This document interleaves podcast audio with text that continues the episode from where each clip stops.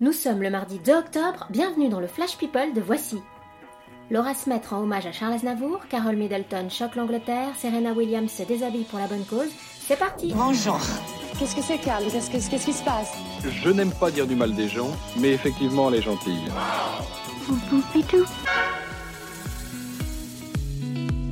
Ton fils spirituel va t'accueillir parmi les étoiles. C'est l'émouvant message que Laura Smet a posté hier sur Instagram en apprenant la mort de Charles Aznavour à l'âge de 94 ans. Une référence au lien indestructible qui liait Johnny à celui qui lui avait écrit Retiens la nuit. Elodie Frégé et son amoureux Gianmarco n'en finissent pas de faire grimper la température. Invitée au 30e anniversaire de la maison Polka, la chanteuse et son bel italien, hyper tactile, se sont finalement embrassés sensuellement au milieu des invités, seuls au monde. Ou presque. Quand Serena Williams s'engage contre le cancer du sein, elle le fait à fond.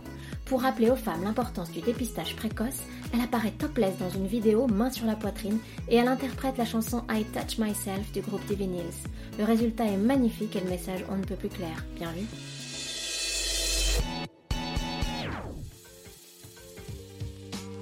Carol Middleton, la mère de Kate, qui est à la tête d'un site de vente en ligne, propose parmi ses articles de fête des déguisements pour Halloween. Quelle bonne idée Sauf que l'un d'entre eux, baptisé Zombie Sleeping Princess, se compose d'un diadème et d'une robe maculée de sang, avec une fausse cage thoracique explosée.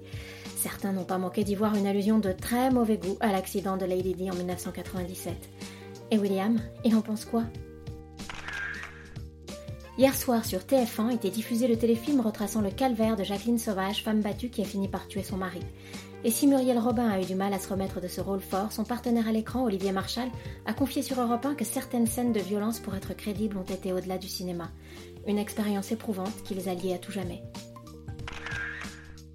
Bradley Cooper, habituellement muet sur sa vie privée, vient pour la première fois d'évoquer sa fille Léa de Seine, née il y a 7 mois de sa relation avec Irina Shayk. En gros, il a expliqué qu'elle était née pile au bon moment, entre la pré-production et le tournage de son film Star is Born. On peut devenir papa et garder le sens pratique, non? Voilà, c'est tout pour aujourd'hui. On se retrouve demain pour un nouveau Flash People. D'ici là, bonne journée à tous Dans l'histoire, il y a un début, un milieu et une. Maintenant, vous savez. Merci de votre confiance. À bientôt, j'espère. Ciao, bambine.